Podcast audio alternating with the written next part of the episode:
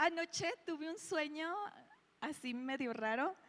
Soñé que, que iba a predicar en la iglesia, eh, nuestra iglesia en Estados Unidos, y que uno no podía nunca llegar a la iglesia, nunca podía. No sé si han tenido ese tipo de sueños de estrés. Y luego otra me cayó en cuenta que tenía que predicar en inglés y yo veía mis notas y yo decía, es que están en español y no me sé los versículos en inglés. Y luego trataba de ver las notas y las veía así borrosas. Y desperté y dije yo, ay, gracias a Dios que tengo que predicar en, en Aguascalientes, aquí en mi casa y no tengo que andar yendo en otro lado. Así es que estoy muy feliz que son ustedes a los que les tengo que predicar y no, no en otros rumbos. Pues vamos a orar, ¿sale?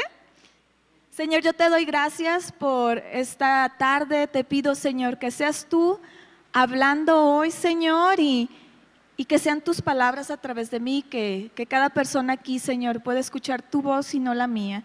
Te doy gracias, Señor, en el nombre de Jesús. Amén. Hay un verso en Salmo 27.4 que dice, una sola cosa le pido al Señor y es lo único que persigo habitar en la casa del Señor todos los días de mi vida, para contemplar su hermosura del Señor y recrearme en su templo. Desde que empezó el año, ha estado en mi corazón estar orando pues por la presencia de Dios, por tener un hambre de la presencia de Dios, tanto en mi vida, pero también en la vida de ustedes. He estado orando para que Dios traigo un hambre, ¿verdad? Por su palabra, por su presencia.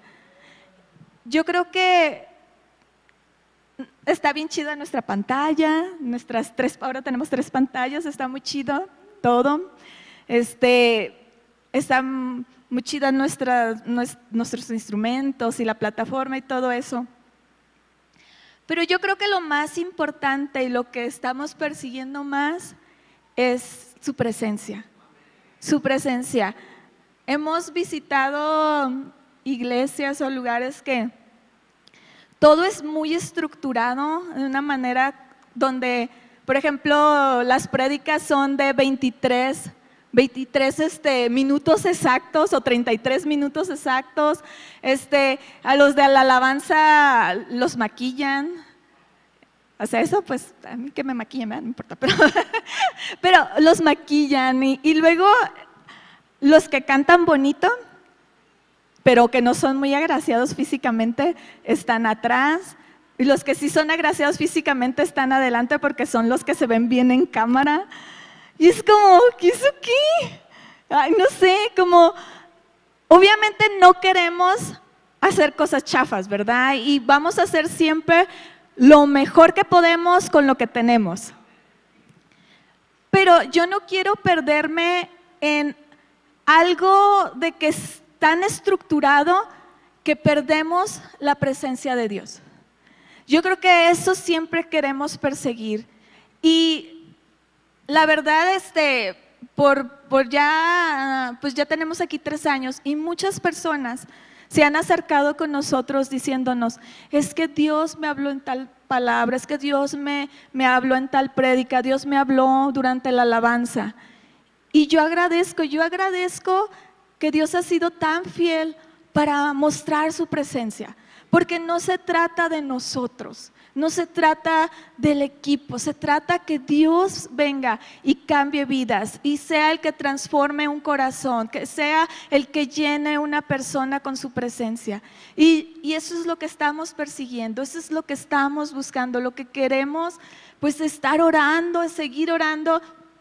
Queremos su presencia, así seamos 500 personas, y seamos 10 personas, las personas que seamos, pero que tengamos el anhelo de buscar a, Dios, de buscar su presencia, que esa sea nuestra prioridad. La presencia de Dios y la diferencia entre la presencia de Dios y religión. La religión siempre nos quiere cambiar por fuera. La religión es como tienes que, primero lo de afuera, aunque lo de adentro no, ¿verdad? Te tienes que vestir de tal manera, tienes que hablar de tal manera, eh, tienes que usar falda y no pantalón, o corbata, por supuesto no tatuajes. Y la religión siempre nos quiere cambiar por fuera. Hay, veces que la religión este, viene y quiere cambiar a una persona y de repente son como todas en serie, ¿no? Todos terminan hablando igual, vistiéndose igual y vas perdiendo tu esencia de quién eres. Simplemente a mí a veces me, me asusta un poco cuando veo como jóvenes o un niñitos chiquitos como mini señorcitos. ¡Qué miedo! Es creepy eso, ¿no? O sea, porque queremos poner la religión y, se va perdiendo la esencia, ¿verdad? Porque es primero lo de afuera y ya lo de adentro, pues ya no se ve, pues qué importa, ¿verdad? Mientras que te veas y actúes como cristiano o como, no sé, lo que sea, estás bien. Y podemos caer en eso tanto en nuestra persona o con otras personas como en, la iglesia. De querer que todo se vea bonito, aunque todo esté, o sea, mal y, chueco y en pecado. Y,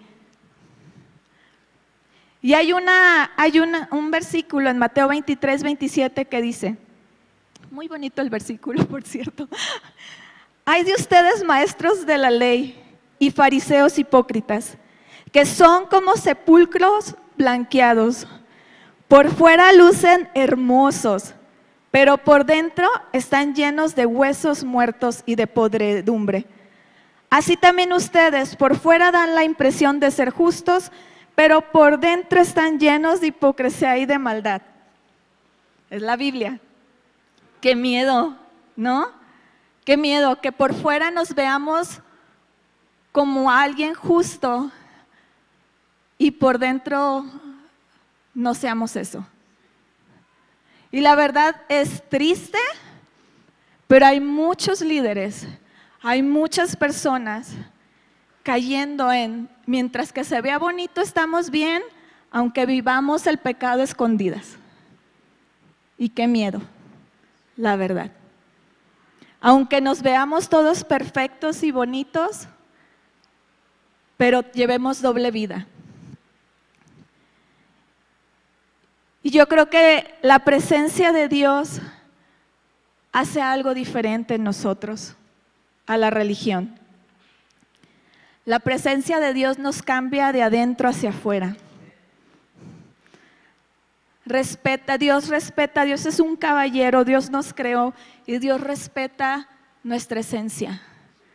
Respeta nuestra manera de expresarnos, nuestros gustos, nuestra manera de hablar.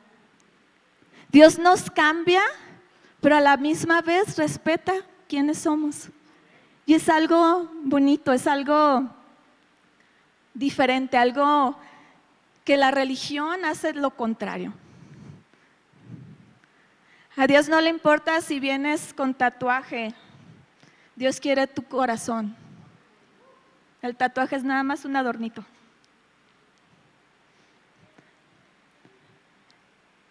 La presencia de Dios trae convicción, trae perdón, libertad, gozo, paz, llenura.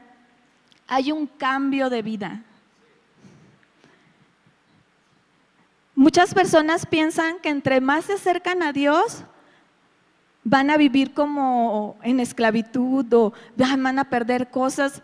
Yo la verdad he aprendido que entre más me acerco a Dios, más libre soy más libre soy de, ser quien soy, porque me deja de importar qué piensen los demás, porque me deja de importar, dejo de tener el temor al hombre, del qué dirán. A veces tenemos tanto miedo al que dirán, sobre todo, perdónenme, pero sobre todo en esta ciudad.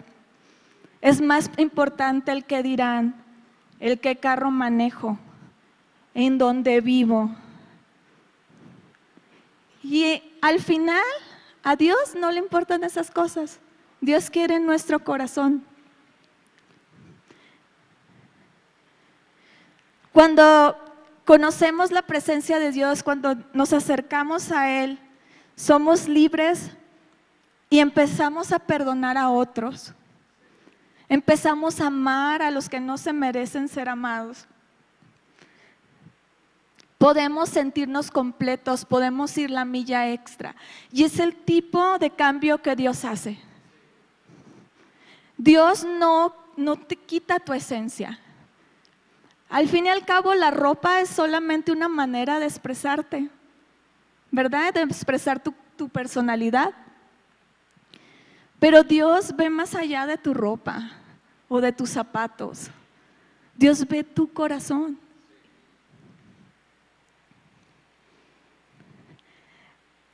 A veces, si tenemos un, un trasfondo religioso, tendemos a querer cambiar a las otras personas. Como, ay no, y es que ¿por qué el hermano hace eso? pues que es cristiano, ¿verdad? Y mira, y mire, y el hermano, y lo ponemos en nuestro estándar que tenemos, ¿verdad? Que nosotros nos inventamos. Cuando Dios no está pidiendo eso de, Él, a lo mejor de ti, pero de Él no. Y es muy fácil cuando tenemos trasfondos muy religiosos estar siempre enfocado en lo que los otros, ¿verdad?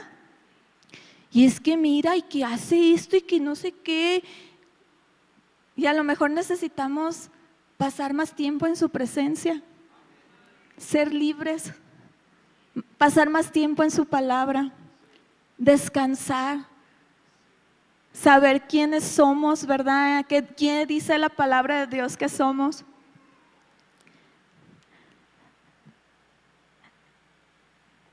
En la presencia de Dios nos podemos sentir tan completos que no nos va a hacer falta nada más.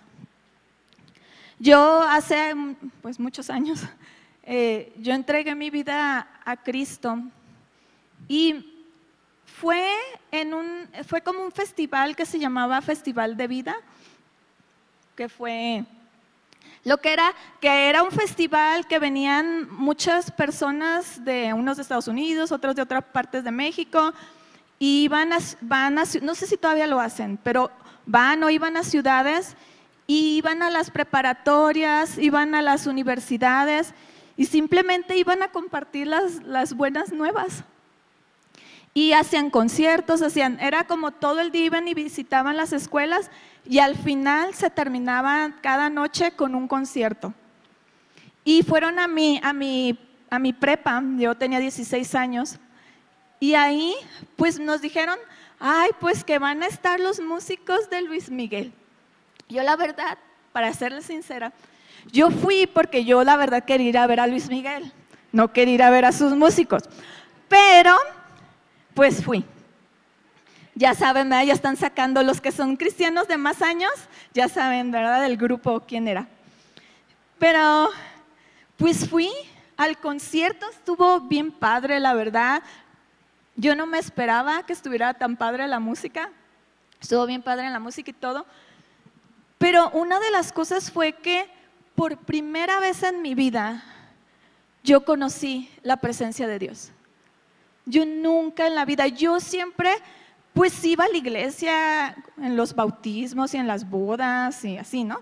Como muchos de ustedes antes, ¿verdad? Pero iba nada más. Y yo siempre que me acercaba a Dios era con temor.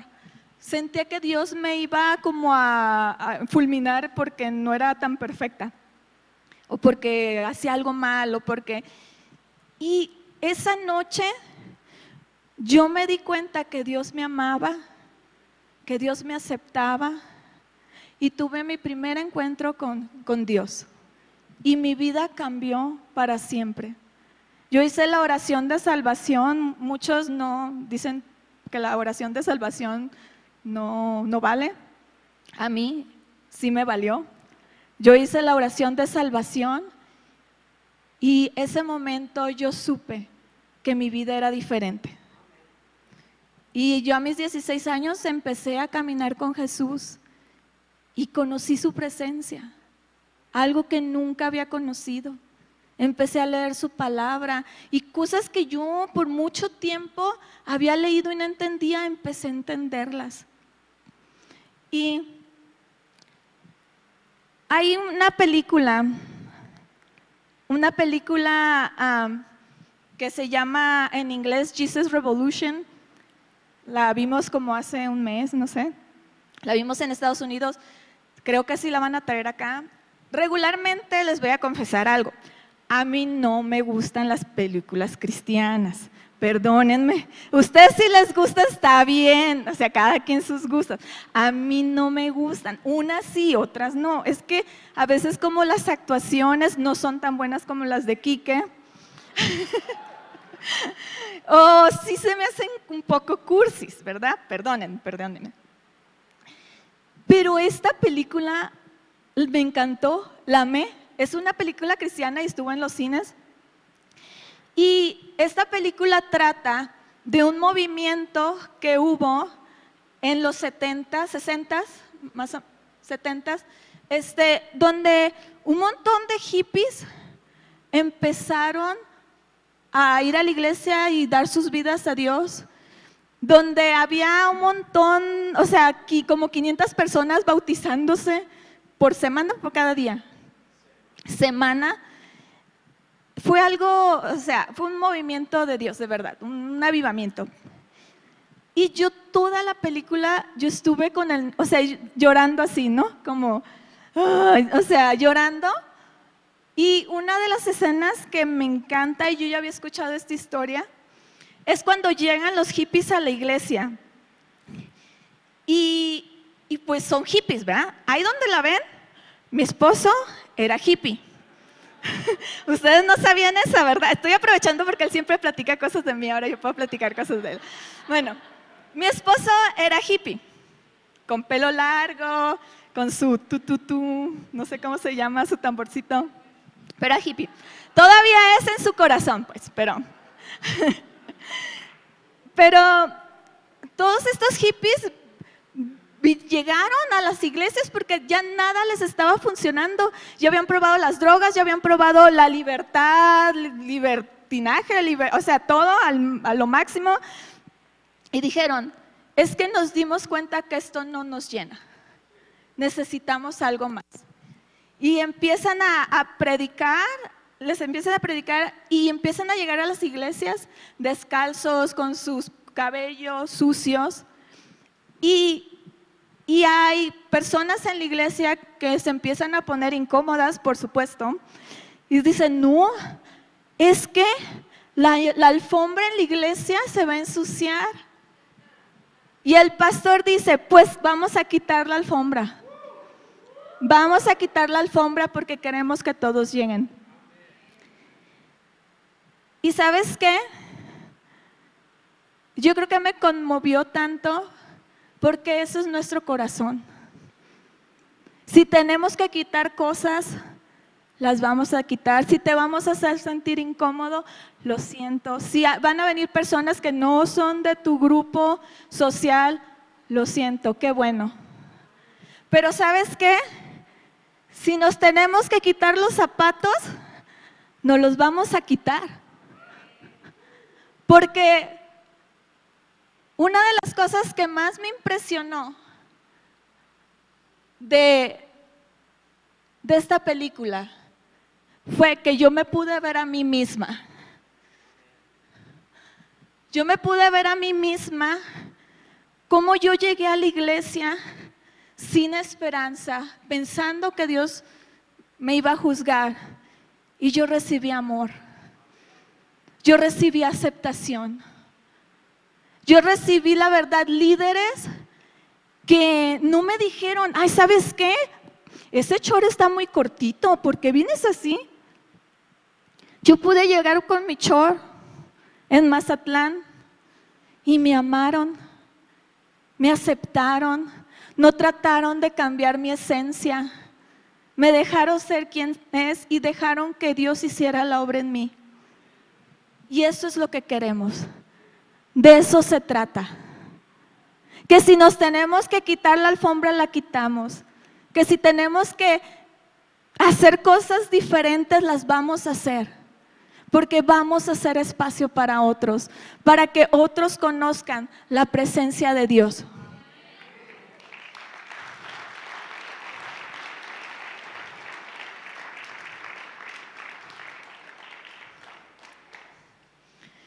Buscamos su rostro y no su mano. Hay veces, pues Dios es un Dios de milagros, ¿verdad? La verdad me quité los zapatos porque me dolían y los usé para la ilustración. Este, Dios es un Dios de milagros. Dios es un Dios que por supuesto hace milagros en nuestras vidas. Nosotros tenemos 20 años, no me acuerdo cuántos tenemos como pastores, muchos años, y hemos visto milagros de sanidad, de provisión, de provisión de trabajo, o sea, increíble, de verdad, milagros, milagros, no de que piensas que es milagro y a lo mejor es, no, milagros de de veras.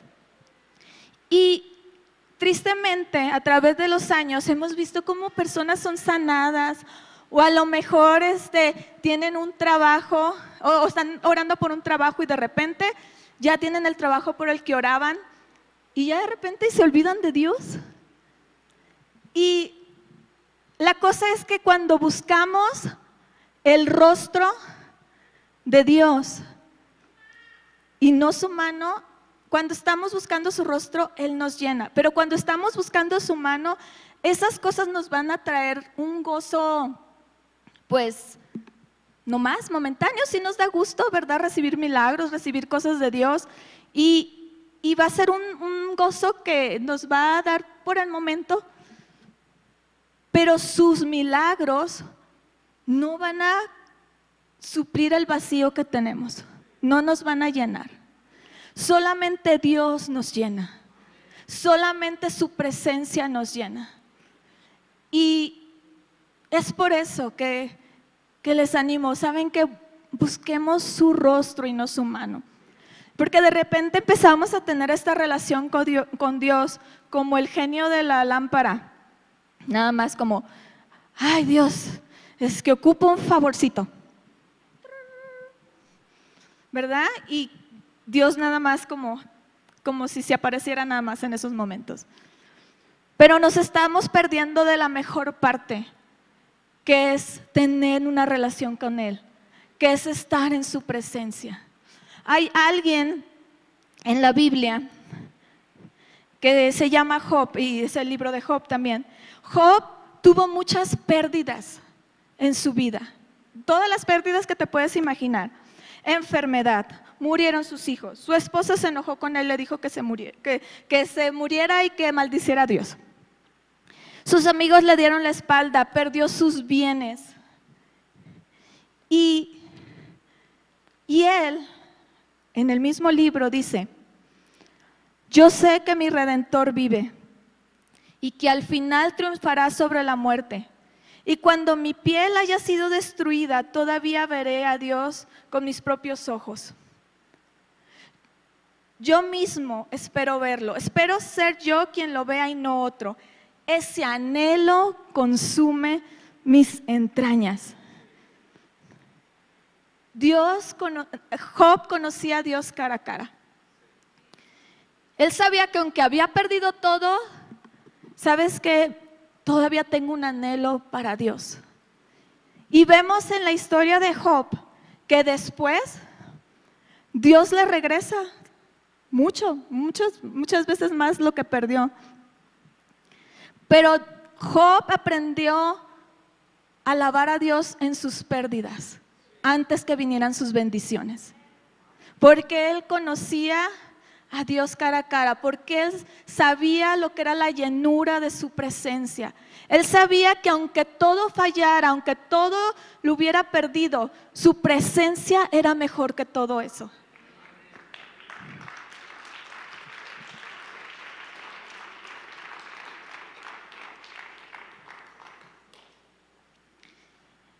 Y déjame decirte, si pueden pasar, Wendy,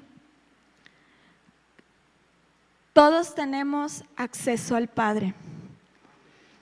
Todos aquí, todos. No hay niveles, no es como que el pastor primero y todos los demás después, o, ¿verdad? Y por, por la, el trasfondo que la mayoría de nosotros tenemos de creencias. Creemos que solo una persona puede acercarse a Dios o estar en su presencia o solo, no sé, los muy, muy, muy santos y especiales.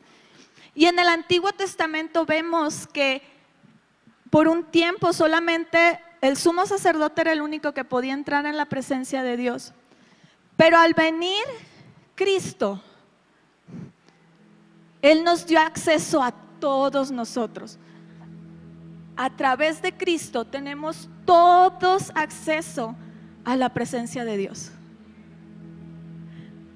No nada más una persona, no un líder religioso, no el super mega espiritual. Todos, todos nosotros tenemos acceso a la presencia de Dios. Y es por eso que ha sido mi oración que conozcamos la presencia de Dios, porque muchos de nosotros, aunque tenemos muchos años caminando en Cristo, no conocemos la presencia de Dios. Aunque a lo mejor eres una persona religiosa, a lo mejor no has conocido la presencia de Dios.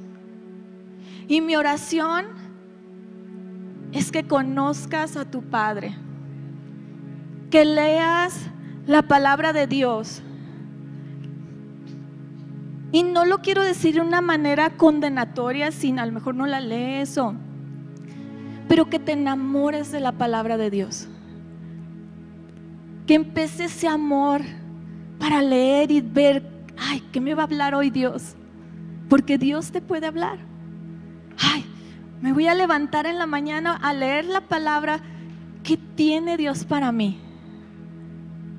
¿Qué tiene Dios para mí? Hay muchas cosas por hacer, pero quiero tener este ratito a solas con Dios. Es tan fácil perdernos en la vida, en actividades, aún sirviendo a Dios.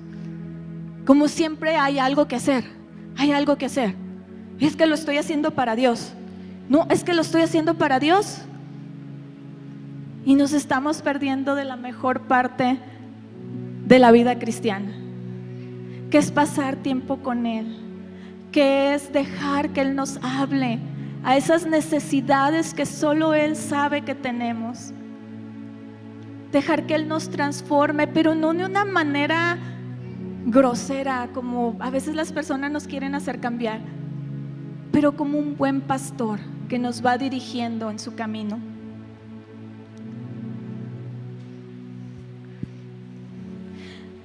Aún en, Job dice un verso que es, hasta ahora solo te conocía de oídas, pero ahora te veo con mis propios ojos. Ve a Dios con tus propios ojos. No le conozcas de oídas nada más, de lo que te platican o del que escuchas aquí, lo que escuchas allá. Necesitamos tener esa hambre para buscarle, para conocerle y dejar que Él nos hable. Entonces, vamos a, les voy a dar, dejar al equipo de alabanza que nos dirija en una canción. Y después quiero orar por, por algo, pero ahorita que nos dirijan en la canción, les voy a pedir que se pongan de pie. Y que tú le pidas a Dios que te dé un hambre por su palabra, que te dé un hambre por su presencia. A veces siento que tanta información en internet